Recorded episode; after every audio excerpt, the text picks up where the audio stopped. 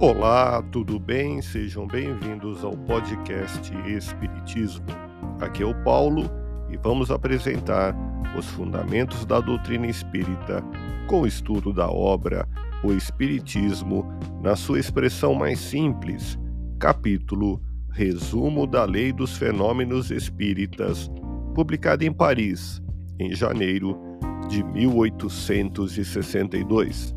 Com esta obra, Allan Kardec tinha a intenção de popularizar o Espiritismo e tornar mais fácil e ágil a sua divulgação por toda a França. Continue acompanhando as explicações de Allan Kardec.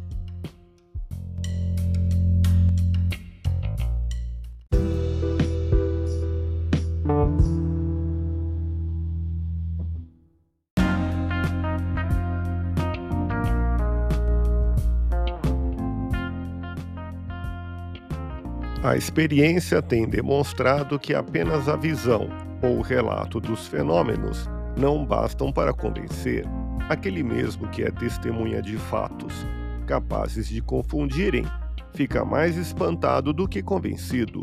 Quanto mais o efeito parece extraordinário, mais dele se suspeita.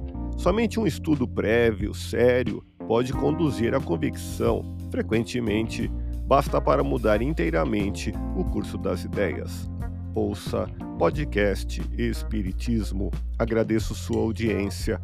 Fique na paz do Cristo e até o próximo episódio.